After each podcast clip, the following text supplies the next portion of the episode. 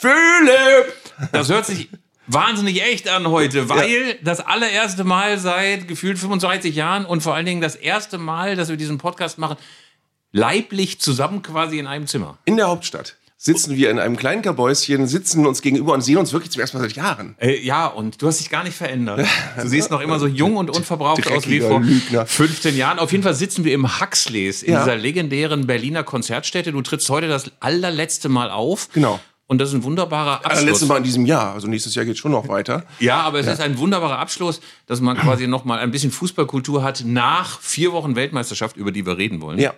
Ich war gestern in Hamburg in, in der Markthalle und du, hast, du merkst tatsächlich, die Leute sind im Moment entspannter. Also diese WM ist vorbei, du kannst dich jetzt, äh, du hast Weihnachten vor dir und kannst dich jetzt in Ruhe auf, auf das freuen, was du am Fußball immer schon besser fandst als die letzte WM. Und das geht, glaube ich, bei den Leuten gerade so durch den Kopf. Ja, und ich denke, dass es ganz wichtig ist, dass wir nach vier turbulenten Wochen im November und Dezember nochmal einen Schlussstrich ziehen unter diese Weltmeisterschaft. Sie war die allererste im arabischen Raum. Sie war eine extrem umstrittene Weltmeisterschaft wegen der Situation der Arbeitsmigranten, wegen der homophoben Gesetzgebung und vielem, viel mehr. Aber sie hat am Ende auch beeindruckenden, aufregenden Fußball geboten. Vielleicht den aufregendsten Fußball, den man jemals in einem Endspiel einer Weltmeisterschaft sah. Äh, von all diesen Aspekten und diesen unterschiedlichen Wirklichkeitsebenen, welche ist jetzt bei dir ein paar Tage nach dem Finale besonders präsent? Also je mehr das Finale jetzt wieder ein wenig äh, in den Hintergrund rückt, umso mehr merke ich, ich, es hat seit ich lebe noch keine WM gegeben, von der ich weniger mitbekommen habe, weil ich weniger mitbekommen wollte. Ähm, ich habe mich, wie gesagt, nicht im Schrank versteckt, wenn Spiele liefen, aber ich habe tatsächlich ganz selten den Impuls gehabt, boah, jetzt musst du unbedingt gucken. Das, äh, das ist für mich, ich, so kenne ich mich nicht. Und war für mich ganz neu. Ist für mich auch ganz neu. Und über all das reden wir in Huxleys Neuer Welt, um dieses Wortspiel zu machen, über Infantinos Neuer Welt in oh. Folge 14 von Zeigler und Köster. Also es ist alles vorbereitet. Jetzt geht's los. Zeigler und Köster Fußball-Podcast von elf Freunden. Was sind das für Leute? Was sind das für Leute? Das sind ja junge, hoffnungslose Leute. Ja, leck mich!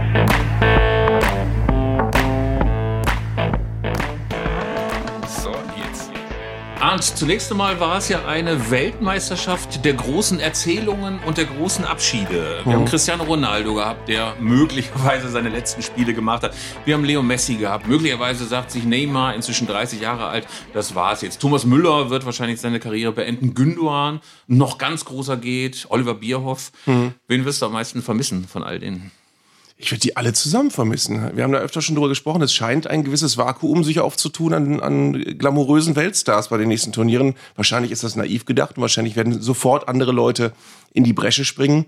Aber mir kommt so vor, als wenn das auch eine WM war, mehr als zurückliegende Weltmeisterschaften, die von Einzelpersonen geprägt wurden. Nicht, nicht wie früher mal irgendwann, wenn die Holländer ein tolles Turnier gespielt haben, hast du von dem holländischen Fußball geschwärmt oder die Brasilianer oder so. Du hast diesmal wirklich von den Einzelpersonen gelebt, ähm, auch bei den Siegermannschaften oder bei den Mannschaften, die vorne gelandet sind. Das war Modric, das war äh, Messi, das war Mbappé. Ähm, also es war nicht so sehr, dass du irgendeine Mannschaft für ihre Spielweise jetzt wahnsinnig ins Herz geschlossen hast. Wenn man jetzt dieses Finale begreift als die große Erzählung des Leo Messi. Er hat gesagt, möglicherweise wird er das eine oder andere Länderspiel noch machen, aber bei einer Weltmeisterschaft sieht man ihn nicht mehr wieder. Mhm. Er hat ein paar Rekorde eingestellt. Beispielsweise ist er jetzt ähm, nach, ähm, nee, vor Lothar Matthäus, ähm, der Mann, der die allermeisten WM-Spiele bestritten hat. Bei den Torschützen ist er noch nicht so ganz dran vorbei. Da thront Miroslav Klose mit seinen Toren immer noch vor Messi. 14 hat er, glaube ich, ne? Genau, und die hat er, glaube ich, von 2002 bis 2014 geschossen. Messi hat es jetzt nicht geschafft. Mbappé ist auch bereits in dieser Top 10. Der wird es wohl noch hinbekommen. Der ist 24, kann also theoretisch bis 2034 bis zur WM noch weiterkicken. Nee, wir müssen das mal nachschlagen. Ich glaube, er hat 15. Gerd Müller hatte 14. Und ich glaube, Klose hat irgendwann den Gerd Müller-Rekord gebrochen. Gerd Müller Stimmt. hat 1970 10 geschossen als Torschützenkönig und 74, glaube ich, nochmal 4. Und dann war es tatsächlich ja so, dass äh, Klose mit diesem einen Tor gegen Brasilien, war das das schon? Ähm, dass er ähm, die, ähm, den Rekord eingestellt hat oder schon früher. Ich bekomme es nicht mehr ganz zusammen, aber du wirst überrascht schon, welcher deutsche Torschütze ist noch in der Top 10? Welcher deutsche Torschütze ist noch in der Top 10? Einer, von dem man es nicht denken würde. Also Gerd Müller noch. Ähm, ja, wie du schon erwähnt hast. Und dann, weiß ich nicht. Äh, Man würde vielleicht denken Uwe Seeler, aber nein, Jürgen Klinsmann. Jürgen Klinsmann. Ja. Jürgen Klinsmann ist dabei, ich glaube, weil er ähm, 19, äh, 94 hat er 94 hat er alles zu Klump geschossen Ja. in den ersten Spielen und es war jetzt gerade ein großes Spiegelporträt. Stimmt, da war so. Bolivien und sowas dabei. Ja, und er war total enttäuscht, dass die ausgeschieden sind gegen Bulgarien, war es, glaube ich, ne? ja. Äh, da war er total enttäuscht. Jordan Letschkow. Ja, weil er vor allen Dingen meinte, ey, er sei so geil in Form gewesen, die seien die geilste Truppe aller Zeiten gewesen und dann scheiden sie aus gegen Bulgarien. Ja. Ja. Rudi Völler auch, die beiden zusammen im Angriff. Das war eine, eigentlich eine gute Angriffsbesetzung. Aber trotzdem ausgeschieden. Ja. Ähm, hinterher haben viele gesagt, einfach zu arrogant als Titelverteidiger dahin gefahren und zack. Ja. Ähm, bleiben wir noch mal ganz kurz beim Ende dieses Turniers, äh, bei diesem Finale. Wir haben ähm, gemerkt, als alle dann äh, diesen neuen Weltmeister Argentinien feierten, dass sich einerseits so eine Art Erleichterung breit macht. Wir haben es alle überstanden, aber auch so ein Gefühl, so ein ganz merkwürdiges Gefühl bei vielen, so schlimm war es doch gar nicht. Und ähm, das war natürlich auch ein Gefühl, das sich breit gemacht hat über dieses äh, Turnier. Am Anfang standen diese politischen Themen sehr im Vordergrund. Man hat das Gefühl, je enger das wurde, je dramatischer die Spieler wurde. Argentinien gegen Niederland war so eine, ein Kipppunkt, wie man heutzutage sagt. Ähm, und das hat sich auch nicht gut angefühlt, zu sagen, jetzt steht aber Sport im Vordergrund. Hast du das so auch nachempfunden oder hast du zum Schluss gesagt, wir müssen jetzt einfach mal den Sport wahrnehmen, weil das hat er verdient? Naja, auch da äh, ist es dann wieder äh, analog zu dem, was ich vorhin gesagt habe, so, das wäre dann die erste WM, wo wir tatsächlich nur auf den Sport achten müssten, um sie irgendwie genießen zu können. Auch nicht gut. Und äh, wenn man da rein den Sport nimmt, auch da wiederhole ich mich, ähm, es gab keine großen Innovationen gefühlt. Das werden wir vielleicht in dieser Folge auch noch ansprechen. Äh, es gab keine Mannschaften, die einem den Atem geraubt haben, weil sie einen völlig neuen Fußball gespielt haben, den man noch, noch, noch nie so gesehen hat. Ähm, und äh, insofern fand ich, äh, ja, natürlich mussten wir uns das alle irgendwie zurechtbiegen, um es als Fußballfan doch noch irgendwie äh, in irgendeiner Form genießen zu können. Aber äh, es bleibt eine WM, bei der ganz viel gefehlt hat, einfach vom Gesamterleben her. Du hast ja schon in der letzten Folge betont, dass es eigentlich ein nicht so aufregendes Turnier war, nicht so gutes Turnier war. Einer, der das ganz anders sieht, ist unser Kollege und Taktikfuchs und Diamantauge, wie wir so schön Okay. sagen, Tobias Escher von Spielverlagerung, der ja aus einem weniger emotionalen, sag ich mal, als mehr spieltaktischen Blick drauf guckt. Und äh, den schalten wir jetzt mal kurz dazu äh, und sagen, grüß dich, Tobi. Und die Frage, die ich dir als allererste stellen möchte, ist, ähm, war das für dich auch ein nicht so aufregendes Turnier? Ja, ist natürlich eine ganz, ganz schwierige Frage, weil man muss natürlich ganz offen sagen, ähm, am Ende des Tages war es ein Sportturnier. Ich glaube, ähm, spätestens im Finale hatte da keiner mehr irgendwelche Hintergedanken. Ähm, wenn du guckst, dass Mbappé und Messi, die beiden besten Spieler des Finals, die werden auch von Katar bezahlt. Die verdienen ja täglich Brot mit Katar. Das macht es ja dann noch mal komplexer. Und am Ende des Tages haben da Sportmannschaften ganz nüchtern betrachtet um diesen Weltmeistertitel gespielt. Und man hat sehr vielen Sportmannschaften angemerkt, dass das für sie eine ganz normale Weltmeisterschaft ist. Und ähm, rein sportlich gesehen war es eine gute WM. Das muss man auch ganz, ganz ähm, nüchtern festhalten. Es waren viele extrem spannende Spiele, viele auch spektakuläre Spiele. Sowas wie Niederlande mit dem Last-Minute-Comeback, sowas wie das jetzt Finale jetzt, das hat man nicht bei jeder Weltmeisterschaft. Da gab es schon ganz andere Turniere, wo man dann mit Ukraine gegen die Schweiz 0 zu 0 in Deutschland erinnern muss. So 2006, das war halt auch WM 2006 in Deutschland. Ähm, gleichzeitig muss man aber auch sagen, ich war, war nicht vor Ort, aber man hat es ja auch gesehen, die Stadien waren nicht voll. Es gab von Herrn Jens Weinreich, der hat das auf Twitter, hat einen sehr guten Bildvergleich angestellt. Einmal 1986, wie Maradona auf den Schultern getragen wurde, vor einem vollen Stadion in Mexico City. Und wie das jetzt in Katar war, als Messi getragen wurde, da waren alle schon weg. Also da war das Stadion eine Dreiviertelstunde nach Abpfiff komplett leer bei einem WM-Finale. Und man sich auch fragt, wie kann das eigentlich sein?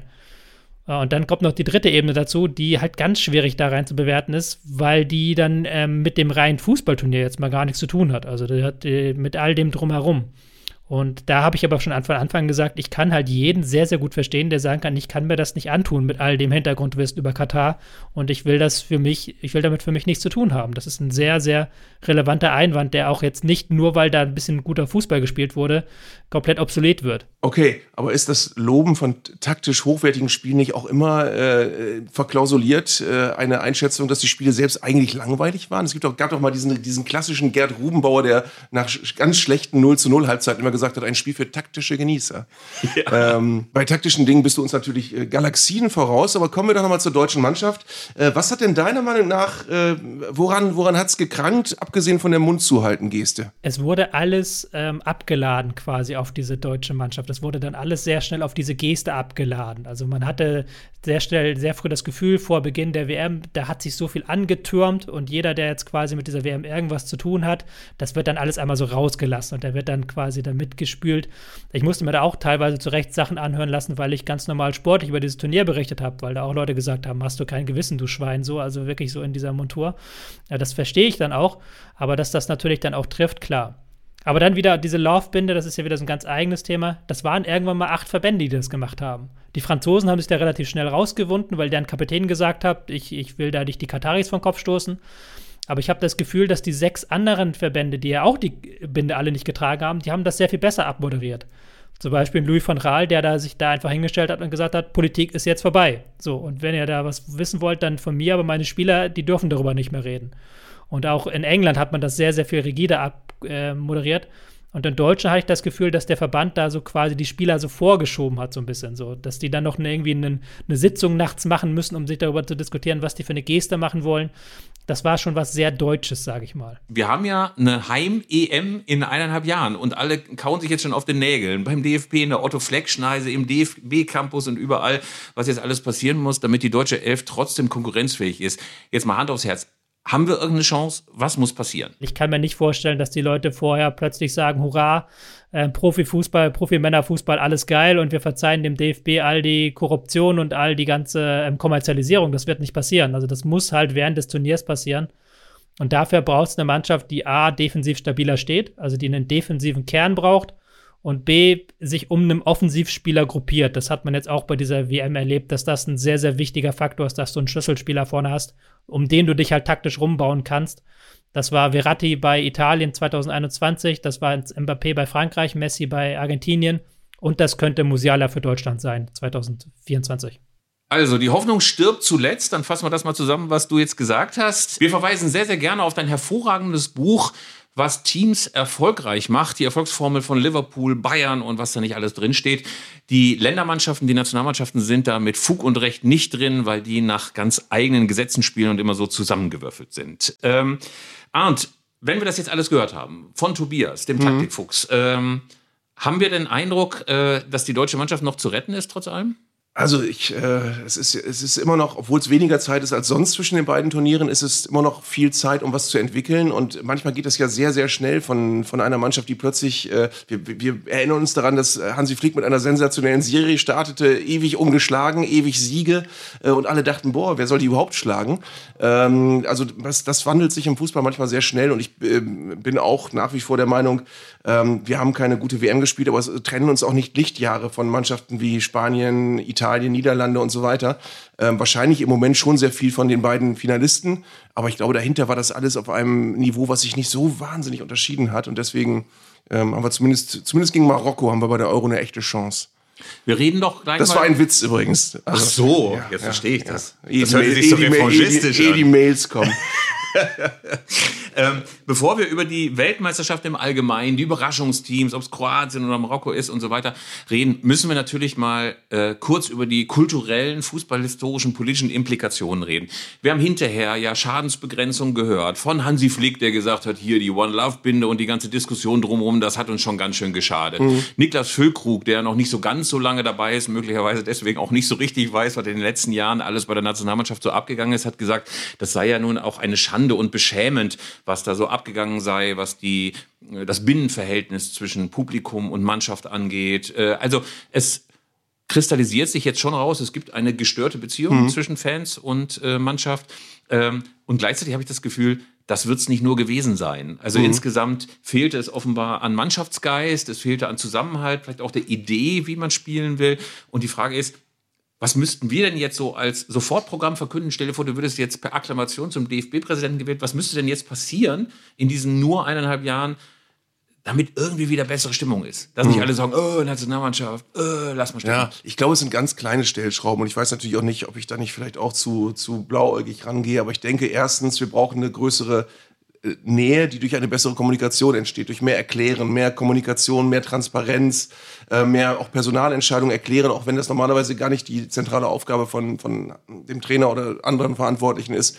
Aber ich glaube, die Leute müssen wieder mehr mitgenommen werden. Denen muss weniger das Gefühl gegeben werden, ähm, ja, ihr habt, ihr habt eine Meinung, aber wir machen das alles ganz anders. Ähm, und äh, die Entscheidungen müssen, glaube ich, auch nachvollziehbarer sein. Das fängt bei so Kleinigkeiten an wie dem deutschen Quartier bei der WM, wo du auch denkst, was haben sie denn da wieder gemacht äh, über, über die Art und Weise der Vermarktung. Ich glaube, auch der Fanclub Nationalmannschaft funktioniert so nicht, äh, wie, er, wie er im Moment gelebt wird. Ähm, jedenfalls nicht, ähm, nicht bei, den, bei den Fans, die anderswo bei Vereinen in der Kurve stehen. Ähm, das sind alles so Kleinigkeiten, da muss man eigentlich wirklich mal analysieren und da muss man mal ran und gucken, welches sind eigentlich die Punkte, die unsympathisch aussehen nach außen. Und die stören natürlich eminent, eminent, äh, diese Punkte. Also das ist, äh, ich, ich glaube, es sind viele Sachen, die wirklich auf der Hand liegen. Du brauchst ja nur, was man ja äh, normalerweise nicht repräsentativ machen sollte, aber les, les dir mal Leserbriefe durch, in der, in, im Kicker, in der Sportbild, sonst wo. Da liest du genau die Punkte, die der kleine Mann von der Straße scheiße findet an der Nationalmannschaft. Und äh, das, da sollte man nicht in jedem Fall drauf hören, aber vielleicht trotzdem mal so als Orientierungshilfe könnte man das nehmen. Es geht nicht nur rein um den sportlichen Erfolg. Aber ähm, auf der anderen Seite ist auch interessant, äh, um auf deine Einleitung zu kommen, äh, es gibt es gibt ein Vakuum in der Mitte, es gibt kaum Leute, denen die Nationalelf egal ist. Es gibt Leute, die, die wollen mitfiebern und wollen ein erfolgreiches Turnier erleben und es gibt Leute, die freuen sich über jeden Misserfolg und es gibt Leute, die sind erst das eine und dann das andere. Die freuen sich erst über jeden Sieg und wenn es dann schief geht, dann freuen sie sich darüber, dass, dass, dass sie ausgeschieden sind und tun so, als hätten sie das immer schon erwartet. Das ist bei Deutschland schon extrem und ich glaube auch extremer als bei den meisten anderen Nationen wahrscheinlich. Ich glaube aber auch, dass es einen Großteil der Bevölkerung gibt, der sich gerne wieder begeistern lässt. Also ich habe das zum Beispiel gemerkt bei dem 1 zu 1 gegen Spanien man war ja quasi nach dem 1 zu 2 gegen Japan alle defetistisch. Was ja. sind denn das für Blinde? Ja. Und wie kann man so eine Abwehr aufstellen? Ey, und David Raum und äh, warum macht Rüdiger sich noch über den Japaner lustig, wenn er hinterher 2 zu 1 verliert? Also diese ganzen missgünstigen ja. Gedanken hatte man dann. Und dann sah man gegen Spanien eine Mannschaft, die er gut spielen konnte und die rackerte und die kämpfte. Ich fand sogar David Raum ganz sympathisch. Äh, also ich habe bei mir gemerkt, ich möchte eigentlich, dass diese Mannschaft Erfolg hat. Sie wären auch ein nicht unverdienter Sieger gewesen in dem Spiel. Ja, und. Gegen eine Mannschaft, die vorher 7-0 gegen Costa Rica gewonnen hat. Ja, und man war angetan. Man ja. war wirklich angetan und gesagt, das war ja so ein bisschen so dieser Schweden-Effekt von ja. 2018. Jetzt geht das Turnier richtig los. Und es war diesmal noch tragischer, dass sie sich gegen Costa Rica gar nicht so wahnsinnig viel vorwerfen lassen konnten. Allenfalls die mutlose Taktik von Flick nicht von vornherein volle Kapelle zu spielen. Aber das war eigentlich ganz okay. Das mhm. war ganz okay, dass man trotzdem mit so negativen Gefühlen aus Katar abgereist ist, hatte aber auch was damit zu tun, dass dieses Verhältnis grundsätzlich gestört ist. Und ich finde es ganz interessant, was du sagst. Diese Nähe, die stellst du ja vielleicht auch mal dadurch her, dass du irgendwas mal machst, was nicht schon immer gemacht worden ja. ist. Also bisher hatte ich das Gefühl, die machen eine Autogrammstunde in irgendeinem Kaufhaus oder im, im Herzog Center von Adidas und denken dann schon, ey, wie volksnah sind mhm. wir.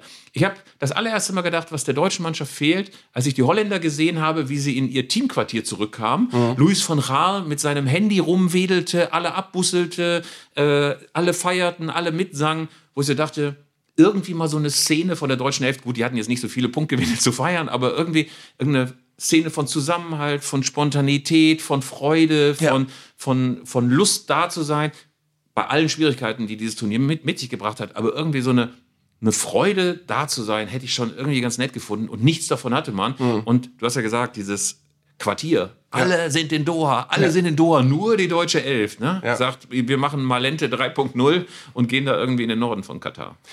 Naja, es wirkte einfach alles und das ist ja letztendlich auch äh, die, die Entwicklung der DFB, des DFB und der Nationalmannschaft in den letzten Jahrzehnten. Es wirkt alles einfach immer koordinierter und immer durchgeplanter am Reißbrett und es, es gibt überhaupt keine, keine, keinen Raum mehr für, für spontane Dinge und für spontane Freude und für spontane Nähe. Ähm, und es wird alles immer so in so homöopathischen Dosen einfach nur mal äh, den Leuten angeboten. Jetzt kriegt er mal kurz einen Spieler zu sehen, jetzt kriegt er mal kurze Trainingseinheit. Ähm, ich ich habe die, die Patentlösung, habe ich nicht, aber ich, ich glaube insgesamt einfach, dass wir wirklich sagen müssen, es hat sich alles viel zu sehr äh, vom Fan entfernt. Nichtsdestotrotz müssen wir sagen, daran hat es nicht gelegen, dass wir in der Vorrunde ausgeschieden sind. Also das, das ist dann, das kommt dann immer beides zusammen nach dem Motto: Erst scheiden sie sportlich aus und äh, sind sowieso irgendwie alles alle im Moment gerade doof. Also es ist, äh, das kommt dann immer alles äh, so parallel zueinander schwappt das hoch. Ähm, ich, ich glaube wirklich, ähm, das Spanien-Spiel ist eigentlich nochmal ein to toller Hinweis von dir. Äh, ich glaube wirklich, dass das so ein Spiel war, wo wir alle gesessen haben, also die meisten von uns, die ich, auch die meisten, mit denen ich gesprochen habe, haben da gesessen, eigentlich ohne große Erwartungshaltung ich habe den Deutschen absolut nichts Schlechtes gewünscht und war dann sehr positiv überrascht und habe gedacht, ja, so muss sich ein deutsches Länderspiel eigentlich auch anfühlen, wenn du, wenn du bei einer WM spielst. Ähm, du hast, äh, du hast ja nicht selten sogar vor dem Spiel gehört, die kriegen fünf Stück von Spanien, die werden nicht den Hauch einer Chance haben. Und am Ende hätten sie das gewinnen können und dann äh, wären sie auch länger am Turnier geblieben. Ähm, also ich finde, man kann Fußball nicht immer nur, auch einer meiner Lieblingssätze, an Ergebnissen bemessen, sondern man muss manchmal auch, äh, auch die Umstände sehen. Äh, und sportlich war es, war es nicht gut, aber es war auch keine Bankrotterklärung. Ich glaube, wir müssen einmal, und dann soll es auch gut sein, nachdem wir ungefähr 14 Folgen auch darüber geredet haben, diese politischen Implikationen. Was mir gerade nicht gut gefällt, ist, dass alle jetzt nur noch auf die Deutschen einprügeln. Mhm äh, hinsichtlich, ey, warum habt ihr jetzt die Spielverderber gespielt? Ja. Alle anderen haben das locker hingekriegt. Van Raal hat das abmoderiert, die Engländer haben das abmoderiert. Und dann wird so getan, als ob die Deutschen die Politik in dieses Turnier reingetragen mhm. haben. Für mich hat sich das echt vollkommen anders dargestellt. Ich finde, dieses Turnier ist, wie viele Turniere vorher auch, aber in brachialer Art und Weise politisch instrumentalisiert worden. Von mhm. der ersten Sekunde an hatte das die klare Agenda, Katar auf die Landkarte zu setzen. Wie gut oder wie schlecht man das findet, wurscht. Äh, erstmal kommt die politische Instrumentalisierung nicht durch die deutsche Elf. Und dann hätte ich mir natürlich gewünscht, dass die deutsche Elf damit anders umgeht oder zumindest der deutsche Verband. Äh, hm. Sämtliche DFB-Präsidenten vor Neuendorf haben das alle ignoriert, weggedrückt, ist nicht unser Thema. Hm. Man konnte bis zum Jahresanfang auf der DFB-Seite Katar eingeben und du hast null Einträge gefunden, mhm. was schon zeigt, das war jetzt nicht Prio 1. Mhm. Dass man ganz zum Schluss Fehler gemacht hat, dass man das der Mannschaft aufgelastet hat, ja, scheiße, richtig scheiße, aber gleichzeitig, die Deutschen sind nicht schuld daran, dass es politisch wurde, mhm. sondern sie haben unbeholfen und blöd reagiert aber vom holländischen Protest ist am Ende mhm. nur der Rasenhersteller übrig geblieben, der gesagt hat, ich liefere keinen Rasen an Katar. Aber von den Verantwortlichen aus dem Verband von Louis Holland, man hat nichts gehört. Mhm. Nichts gehört. Und deswegen finde ich das schon nochmal wichtig zu sagen, an der Politisierung sind die Deutschen nicht schuld. Mhm. Ähm, guck, da sind wir wieder beim Thema äh, Transparenz und Kommunikation. Ich finde auch, das ist ein, ein eklatantes Versäumnis gewesen rund um die Nationalmannschaft herum in den Jahren vor der WM schon und dann eben auch während der WM. Du kannst kannst zwar mit Fug und Recht während der WM sagen, das darf jetzt nicht die Aufgabe der Spieler sein, so eine Situation wieder aufzulösen, aber du hast sie erst in die Lage gebracht, dass sie, dass sie da plötzlich im Fokus standen. Du hättest vor der WM völlig klar machen müssen, Leute, wir kümmern uns, wenn wir erstmal da sind, erstmal nur noch um den Sport. Wir sind da nicht als Diplomaten, die Spieler sollen Fußball spielen und alles andere müssen wir äh, auf Funktionärsebene und administrativ vor der WM gelöst haben oder eben noch während der WM, aber eben nicht von Seiten der Spieler. Und du hast ja, du hast ja bisher in ein totales Chaos reingestolpert, als das Problem mit der Binde entstanden ist, weil du wusstest nicht, wie, wie kommen wir aus der Nummer wieder raus? Du hast dich vorher nicht klar geäußert. Du hast eigentlich so getan, als würdest du ähm, diesen Protest sehr, sehr wichtig finden und bist dann aber alleine, da haben wir auch schon drüber gesprochen, durch die Androhung der FIFA es gibt nicht nur gelbe Karten, sondern möglicherweise auch noch andere Strafen, äh, die wir bis heute nicht kennen. Äh, und, und keiner hat erklärt, um welche anderen Strafen ging es, warum haben wir das nicht einfach gemacht. Keiner hat erklärt, warum, warum haben wir das nicht in Kauf genommen. Da an der Stelle hätte die Kehrtwende kommen müssen. Da hätte man sagen müssen, wir scheißen drauf, wir, wir, wir gehen das Risiko ein und wir riskieren eben auch dann Sanktionen. Oder es hätte kommen müssen, nee Leute, lasst uns damit jetzt in Ruhe, wir müssen jetzt Fußball spielen. Und das ja. kam beides nicht. Ja, ich finde auch. Ich habe lange darüber nachgedacht, was hätte Neuendorf, was hätten Bierhoff eigentlich machen können. Und ich glaube, es gab zwei Punkte. Das erste, als klar wurde, dass diese acht Mannschaften oder diese acht Verbände, die diese Armbinde auf äh, wollten und ertragen wollten, als da klar wurde, Regenbogen kriegen wir nicht durch, dann hätte man sich erstmal gar nicht auf diese ganzen faulen Kompromisse mit One Love und Farben aus dem Buntstiftekasten einlassen dürfen, sondern man hätte sagen müssen, dann müssen wir eine andere Form des Protests suchen, mhm. abseits des Plasses. Wir können die Spieler nicht mit so einem halbgaren Symbol dahin schicken. Und das Zweite wäre für mich gewesen, dass genau in diesem Punkt, ähm, als dann die FIFA offenkundig auch, weil die Verbände gedacht haben, alles wird schon irgendwie durchgehen, dann gesagt hat, Freunde, wir haben unsere eigenen Armbinden und ihr kassiert möglicherweise noch irgendwelche nebulösen äh, Zweit- und Drittstrafen. Spätestens dann hätte sich Neuendorf vor die Presse stellen müssen und sagen mhm. müssen, passt mal auf, Freunde, wir werden, darauf könnt ihr euch verlassen, die ganzen Themen auf Pressekonferenzen und auf administrativer Ebene und gegenüber dem Emir und wem auch immer thematisieren, aber die Mannschaft ist jetzt raus. Mhm. Dann hätte man ihnen erspart, dass sie dann nächtens diese Sitzungen machen, das ausgerechnet jemand wie Manuel Neuer, der sich ja sonst auch aus jeder Affäre leidlich herauszieht, dann ein Wortführer für politische Statements sein muss. Was ist denn das für eine Rolle? Also von daher ist das, muss man ja auch mal so sagen, ein Versagen auch der Führung. Ja, auch was auch spannend ist, Philipp, wir machen jetzt mal einen kleinen Test. Weißt du, was am Ende auf der Armbinde drauf stand beim Finale? No das- discrimination? Nee, ich glaube, ich weiß gar nicht, irgendwas anderes, aber das Witzige ist, du hast sie danach ja nie wieder wahrgenommen. Es war völlig Wumpe, was auf dieser Binde steht. Niemand hat darauf geachtet, ähm, was natürlich die, äh, die Aktion der FIFA nochmal noch lächerlicher macht, weil es wäre wirklich ein winziges Symbol gewesen. Ähm, und sie wollten nicht, dass das Ganze hochkocht, das haben sie am Ende dann auch geschafft, weil sie es im Keim erstickt haben. Aber diese Armbinde ist sowas von unwichtig gewesen und äh, hätte, hätte keinerlei Schaden angerichtet, auch in Katar nicht. Das hätte sich die Innenministerin Nancy Faeser auch nicht, auch nicht träumen lassen, die sich dann ja auch noch auf die Tribüne gesetzt hatte.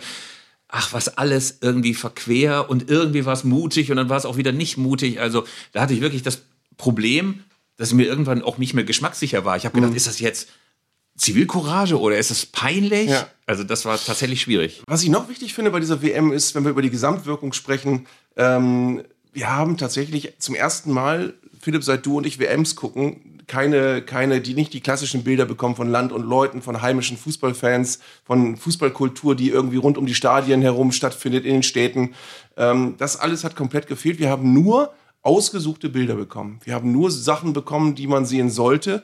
Nichts, was, was in irgendeiner Form schmutzig oder originär fankulturmäßig ist, sondern wir haben nur eine inszenierte WM bekommen mit, mit, äh, mit ganz, ganz kleinen Blicken durch Schlüssellöcher äh, in, in einen Katar hinein, was die uns eben zeigen wollten. Äh, und, und auch das ist eine Sache, da fühlt man sich als Fußballfan einfach auch nicht, nicht wohl. Zumal wir alle ja Anhänger von Weltmeisterschaften sind. Ja. Also wir haben von 82, 86, von 90, von 94, ähm, selbst von 2002 bei der Frühstücks äh, großartige Bilder einheimischer, durchdrehender Zuschauer. Ich kann mich an 2002, wie die Südkoreaner abgegangen sind oder 98 die Franzosen auf den Champs-Élysées. Also Euro 96, England, die Kneipen und das alles, das, ist, das hat alles gefehlt. Das war alles ersatzlos weg. Ja, und nochmal zu begreifen, dass aus diesem Clash aus einheimischer Fußballkultur und sangesfreudigen Iren, Walisern, Chilenen, äh, Brasilianern, Argentiniern neue Kultur entsteht. Ja. Das zu begreifen ist ja eigentlich nicht so schwer. Und wenn man dann den arroganten Infantino sah, wie er dann irgendwie durch seine cleanen und äh, geputzten äh, Räume marschierte und auch in einer beispiellosen Arroganz das alles abmoderiert hat, ähm, da wurde einem schon schlecht. Wir reden gleich über die sportlichen Implikationen, haken vielleicht noch mal ganz zum Schluss die Affäre um den Umhang ab. Wir haben ja schon drüber gesprochen, aber das Ganze hat ja noch mal ein Nachspiel gehabt. Also es gab zunächst Kritik daran. Wir haben es ja auch im Podcast übergriffig genannt, dass ihm dann dieser schwarze Umhang umgenäht wurde. Dann gab es allerdings den Backlash der Kritik an der Kritik. Dann Ja. hieß es, wie kann man diese ehrenvolle Geste, Ja. eine der höchsten Ehren im arabischen Raum, so lächerlich machen, das zeigt den eurozentristischen Blick, der arabische Kultur nicht ernst nimmt. Ich habe das teilweise auch auf so Spaßportalen wie LinkedIn, irgendwelche Business-Kasper, die dann erzählten, ja, äh, mir ist auch schon so ein Umhang umgehängt worden, glatt gelogen, ne? nie im arabischen Raum gewesen. Aber ich meine, ähm, man hatte das Gefühl, das sollte jetzt auch alles irgendwie gut gefunden werden. Ich Selbst komm- dieser Umhang. Ich komme jetzt mit dem Killer-Argument. Ich stelle mal die Frage in den Raum, hätte Lionel Messi vom Emir diesen Umhang auch dann umgehängt bekommen, wenn er offen schwul leben würde? Wenn er als offen schwul lebender Fußballer da den Pokal gewonnen hätte und ich sage, nein, hätte er nicht, dann hätte es diese Respektkundgebung nicht gegeben. Äh, und dann hätte es diese Ehrerbietung nicht gegeben. Ähm, und, und das macht das Ganze ja schon komplett kaputt. Also damit kannst du dann schon sagen, nee, wenn die nur, äh, diese Geste nur stattfindet, wenn äh, Messi Männchen macht und nach, dem, nach der Pfeife der Kataris tanzt, dann ist es mit, der, mit dem Respekt da auch nicht so weit her. Und äh, das, das fand ich eben, das fände ich auch eine interessante Vorstellung, dass man das mal die Kataris fragen müsste nach dem Motto, wie werdet ihr mit ihm umgegangen, wenn er schwul ist? Genauso respektvoll oder nicht, nicht ganz so? Oder nur so mittel? Das wurde wirklich abgetrennt. Plötzlich ist es nur die noble Geste des Ja. Emirs, wo ich mir so dachte, der gute Mann hat 220 Milliarden, da müssen wir gleich noch reden, 220 Milliarden Euro ausgegeben, um dieses Turnier dahin zu holen. Hat von Nachhaltigkeit erzählt, was totaler Quatsch war. Hat ähm, das alles extrem instrumentalisiert und dann trennt man das so ab und sagt, eine noble Geste. Ja. Wo ich so denke, man muss jetzt nicht so tun, als ob das ein ein 300 Jahre alter arabischer Ritus, der von Beduine zu Beduine weitergegeben wurde. Ja. Es war eine PR-Aktion, wie so vieles. Ja. Kann man ja sogar sagen, hey, geiler Typ, hätte ich auch, wäre ich auch gern drauf gekommen. Ne? Ja. Wahrscheinlich irgendwie hat noch eine Werbeagentur gesagt, häng ihm doch den Umhang um. Das ist ja alles okay, aber ich glaube, es ist ein großes Problem, alles andere auszuklammern und nur zu sagen, da hat er ihm zum Schluss nochmal den großen Respekt erwiesen. Das ist einfach Quatsch.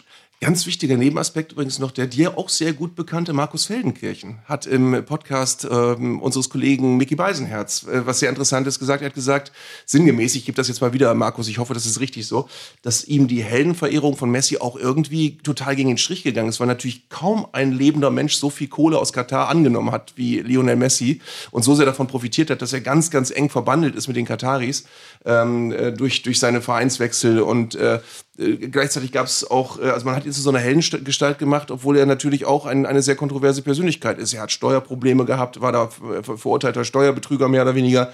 Ähm, er hat äh, unter auch etwas dubiosen Umständen den Wechsel vorangetrieben von Barcelona zu Saint-Germain.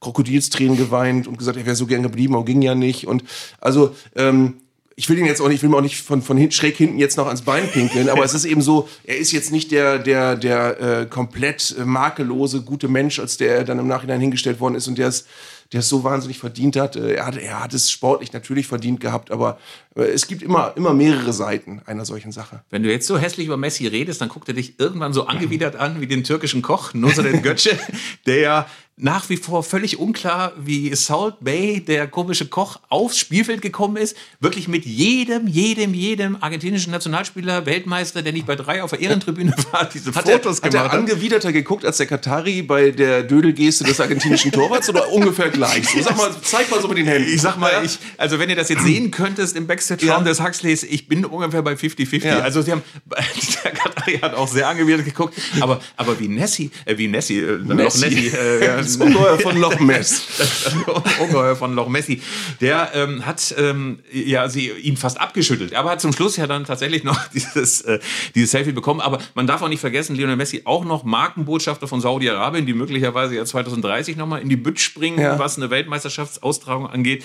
Aber wir stellen mal fest, es ist alles immer doppelbödig, man kann sich mit niemandem freuen, jeder ist irgendwie gleichzeitig schrecklich und toll. Äh, wir haben es bei den Iranern erlebt, die erst nicht mitgesungen haben und als Freiheitskämpfer gefeiert wurden. Beim nächsten Spiel haben sie mitgesungen und alle sagten, ey, was sind das denn für Laumichel? Und jetzt knicken sie aber ein vom Regime. Also man hat das Gefühl, mit der Komplexität der Weltlage und dem, wie die Fußballer darauf reagieren, hat man irgendwie gar keinen, ähm, gar keinen Einfluss und gar keinen Überblick mehr. Ich wüsste, Entschuldigung, ich wüsste immer noch so gern, wer den türkischen Koch reingeschleust hat. Das muss man doch irgendwie rausfinden können. Das macht mich irre. Also ich glaube, man muss äh, einfach schauen, wer das freudigste Selfie mit ihm gemacht hat. Es gibt ja auch ein paar, die sagen, ey, Alter, pack den Pokal nicht an Ja. oder, oder Ja. geh mir mal aus der Sonne oder, oder wer ist das? Aber es gab ja so ein, zwei, die auch gesagt haben, ey, geiler Typ.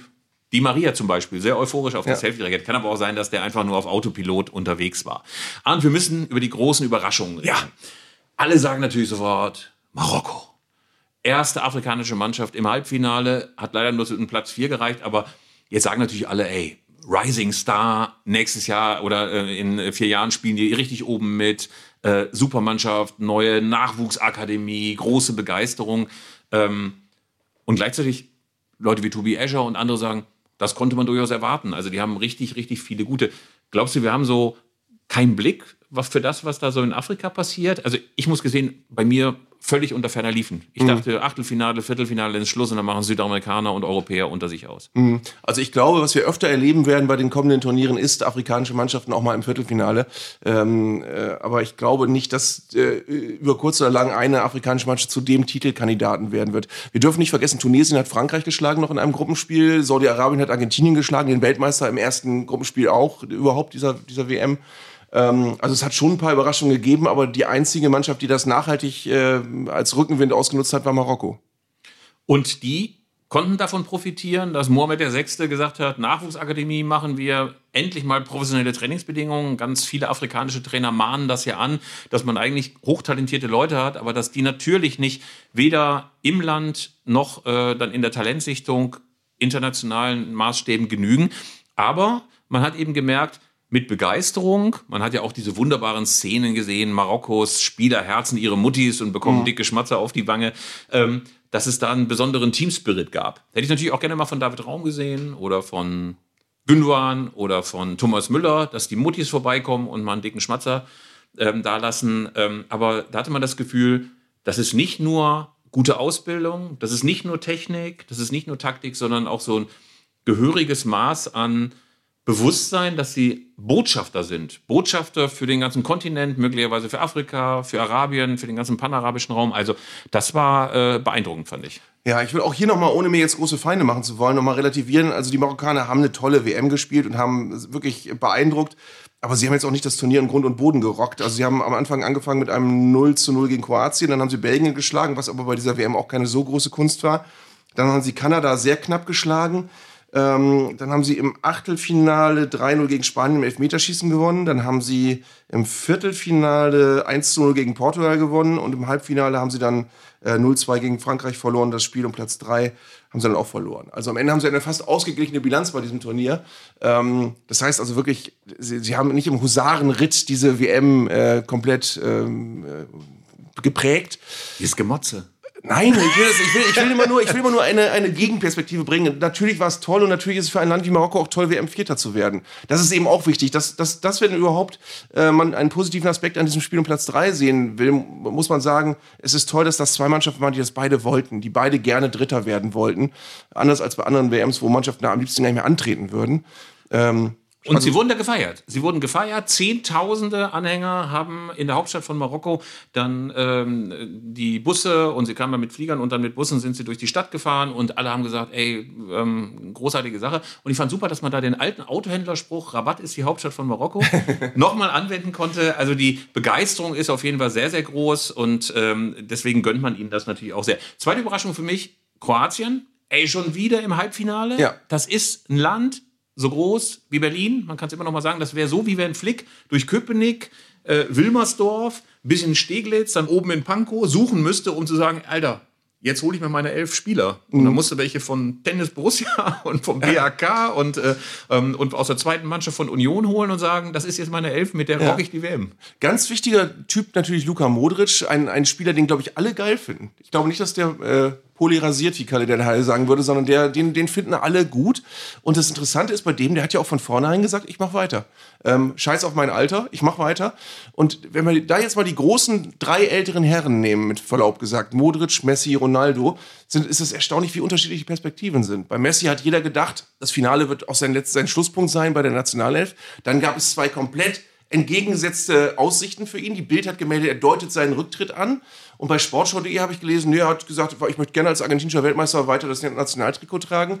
Bei Ronaldo sind alle, auch gerade nach dem Verlauf dieser WM, sicher, dass da nichts mehr kommen kann. Aber es ist schon interessant, dass ein Modric, der in einem ähnlichen Alter ist, äh, sich hinstellt und sagt, nee, ich spiele auf jeden Fall weiter. Sieht man bei Modric eigentlich das Alter? Merkst du, der ist schlechter als vor zehn Jahren? Eigentlich nicht, oder? Naja, wir haben ja bei der Geburt getrennt bei uns im Heft immer Luka Modric und Beatrix von Storch ja. von der AfD zusammengebracht, die sehr, sehr ähnlich sind. Ja. Beatrix von Storch ist, glaube ich, inzwischen 75 und deutlich verbitterter als äh, Luka Modric, aber er sieht natürlich. Macht aber auch weiter.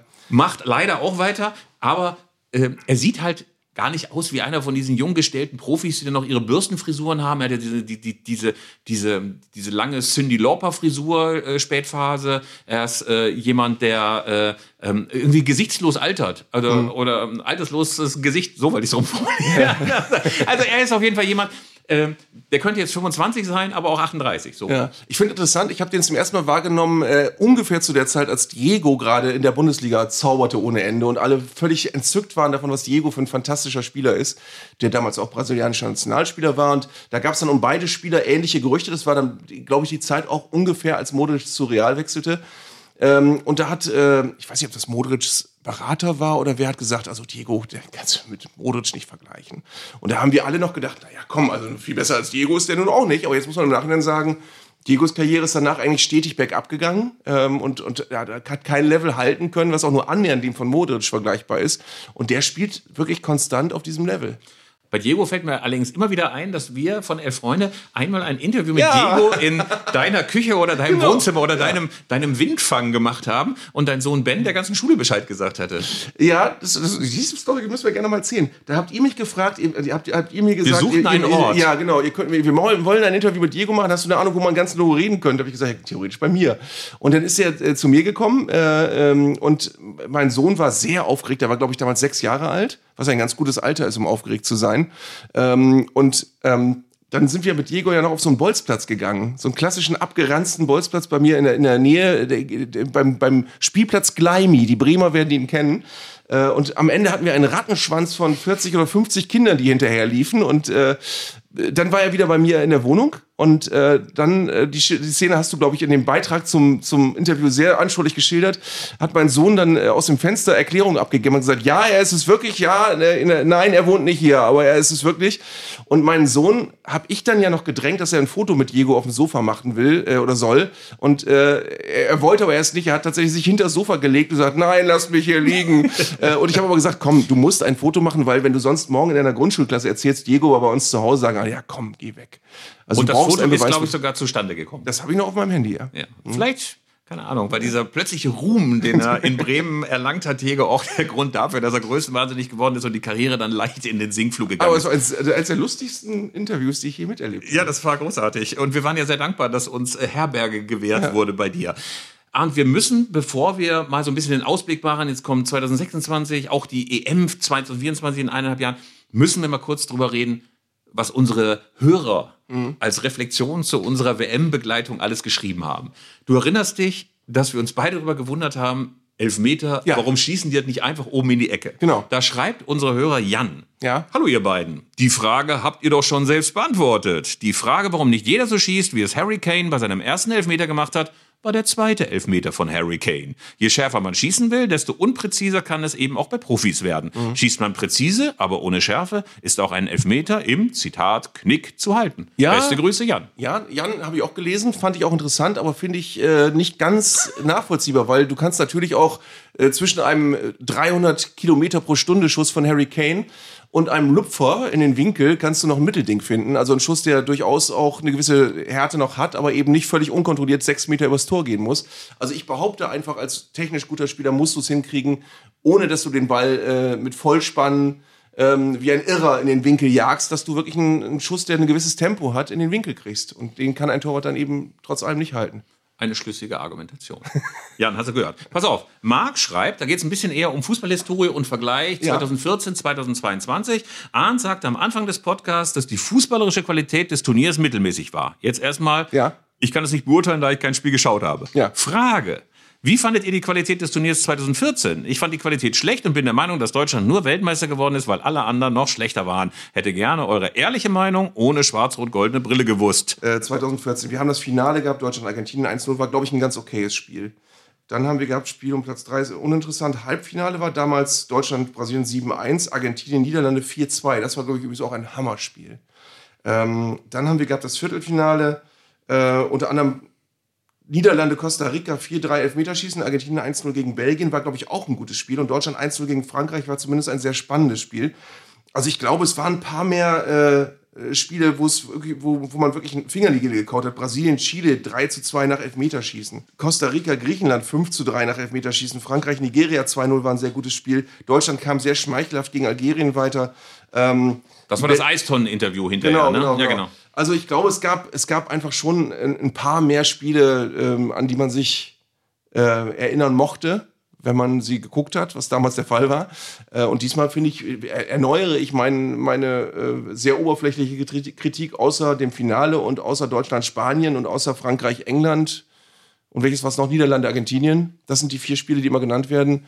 Ähm, findet vielleicht Tobias Escher noch Spiele, die taktisch interessant waren, aber ansonsten so rein für emotional als Fußballfan war nichts für eine Kauf-DVD dabei. ja, um das die, auch nochmal aufzugreifen. Ja, die Kauf-DVD, ich bin mal gespannt, ob sowas noch produziert wird. Vielleicht findet man es irgendwann dann im Kaufland in der Grabbelkiste. Ja. Äh, von, wie, wie heißt der italienische Laden nochmal? Die Agostini oder so. Die haben das früher Agostino, mal ja, ja. ja, ja, genau. Deswegen hat man damals immer die, äh, die, diese wunderbaren Kauf-DVD. Aber ich hätte zum Beispiel gar keinen DVD-Player mehr. Insofern ist das nichts für mich. Wir blicken jetzt zum Schluss hinaus. Also wir stellen fest, das ist was für die Geschichtsbücher. Argentinien hat es geschafft, 36 Jahre anrennen, jetzt Leo Messi, alles hat sich vollendet, wunderbar, ganz großartige Geschichte. Zukünftiger Star wird irgendwie Mbappé sein, der ist 24 und wird wahrscheinlich 28 und mit 30 und mit 32 alles zu Klump schießen. Mhm. Und ich sehe auch momentan niemanden außer Florian Wirtz, der ihm da irgendwie gefährlich werden kann. Mhm. Äh, wir haben allerdings schon 2026 eine so große Änderung, eine so große Änderung bei der WM, dass die natürlich auch das Turnier verändern wird. 48 Mannschaften, als du das das erste Mal gehört hast, also mein erster Gedanke war, warum nicht gleich 64 oder 128? Vielleicht können wir alle FIFA-Länder mitmachen. Trinidad, Tobago, die Fidschis, äh, äh, ähm, Zwergstaaten, Andorra, Luxemburg, alle Ja. dabei. Also äh, wird es nicht langsam lächerlich bei 48 Mannschaften? Ich finde es lächerlich, weil du wirklich bei dieser WM auch schon äh, ein Niveau hattest, wo du auf 10, 12 Mannschaften gut hättest verzichten können am Ende. Und äh, vor allen Dingen, denk das doch mal weiter. Dann hast du 48 Mannschaften, was kommt dann? Also es ist dann im Prinzip, wie viel, wie viel FIFA-Mitgliedsstaaten gibt es? 200? 200 ungefähr, ja. wir hatten neulich im Heft einen, der hat alle Trikots gesammelt von Ja, ja, allen. ich habe hab ich gesehen. Äh, Aber dann ist also quasi jedes vierte Land ist schon dabei. Das heißt, die das, das erste Viertel der FIFA-Weltrangliste ist komplett bei dieser WM sozusagen. Ähm, gut, dann erweiterst du noch ein bisschen und irgendwann hast du tatsächlich dann so viele, dann ähm, kannst du auch gleichzeitig wieder zum alten System zurückkehren, kannst 16 Mannschaften machen und alle anderen spielen eine Quali. Das ist das Gleiche wieder sportlich. Also ähm, ich, ich weiß es nicht. Ich finde immer ähm, äh, tatsächlich ich habe das Niklas, Niklas Füllkrug-Interview heute auch gelesen äh, in, der, in der Sportbild, der nochmal darauf hingewiesen hat, sie haben sich alle nicht vorgestellt, dass diese WM nur zwölf Tage dauert für Deutschland. Und so ist es ja für viele Länder. Du arbeitest vier Jahre auf so ein Turnier hin, alle tun so, als sei es ein Wahnsinns-Schaufenster, um da mal als kleinere Nation zu spielen. Aber im Zweifel kriegst du dann wie Katar einmal ordentlich eine an die Backe, bist im zweiten Spiel schon ausgeschieden. Das war dann deine WM. Und ähm, ich, ich finde eben, das ist die Sache nicht wert. Also eine, ein Turnier aufzublasen ohne sportliche Notwendigkeit, äh, nur damit du ein paar mehr Nationen hast, äh, deren Stimme du als FIFA-Präsident vielleicht bekommst ähm, oder die, die ein bisschen dran verdienen. Also das, das hat, ergibt sportlich keinen Sinn und es, es gibt keine Notwendigkeit dafür. Das war uns ein sehr schönes Detail in der Nachberichterstattung zum diesjährigen aus, wie es 2018 so war, als sie dann ausgeschieden waren. Alle total perplex. Ey, wir müssen schon nach 10 oder 12, nach 14 Tagen aus Russland abreisen. Was ist das denn für ein Scheiß? Dann war wohl der allergrößte Stress für die allermeisten Spieler, die Yachten umzumodeln und umzumieten, die sie erst, keine Ahnung, nach dem Halbfinale oder Finale gemietet hatten. Die brauchten sie dann alle schon zwei Wochen früher. Alle fluchten, alle waren genervt, alle waren äh, total angefressen. Ey, wir müssen die Yacht jetzt schon früher, ich bin jetzt schon morgen im Mittelmeer. Das war für viele, ähm, äh, glaube ich, ganz schöner Stress. Ähm, das muss ich ja auch nochmal sagen.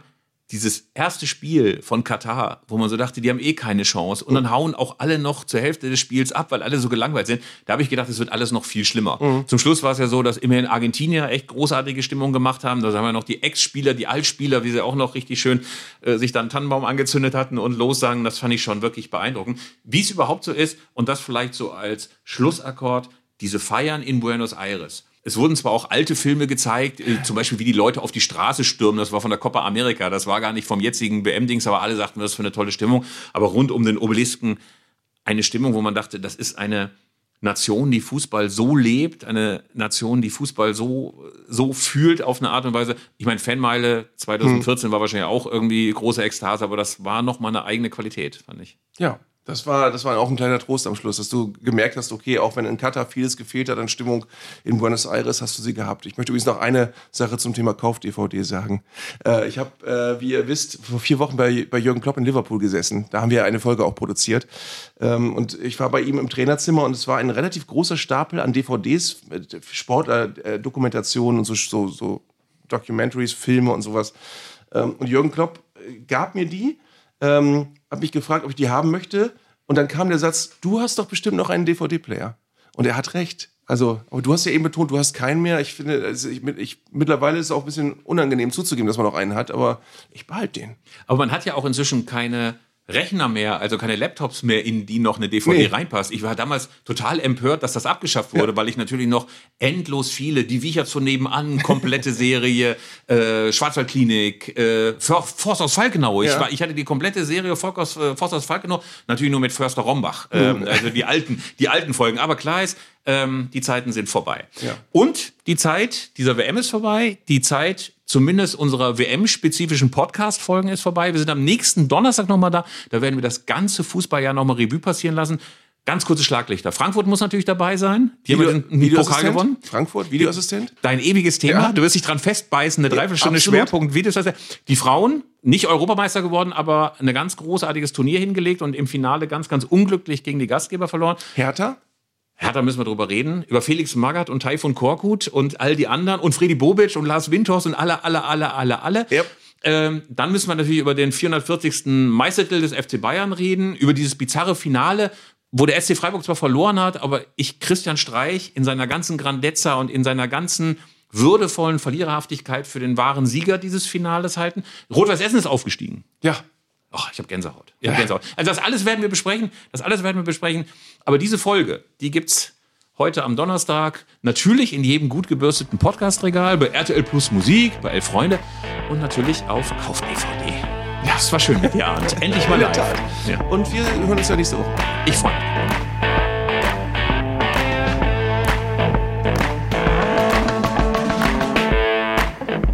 Das war Zeigler und Köster, Fußball-Podcast von Elf Freunde. Ihr hörtet eine Produktion im Auftrag der Audio Alliance. Koordiniert hat diese Folge der Kollege Tim Pommerenke. Die Aufnahmeleitung besorgte Jörg Groß-Kraumbach und Sprecherin war Julia Riedhammer. Für das Design des Podcasts war Lukas Niehaus verantwortlich. Die Öffentlichkeitsarbeit lag in den vertrauensvollen Händen von Franziska Schmidt und die Podcasts bei Elf Freunde werden von Luis Richter koordiniert. Am Mikrofon saßen bei Köster und Zeigler, wenig überraschend, Philipp Köster und Arndt Zeigler.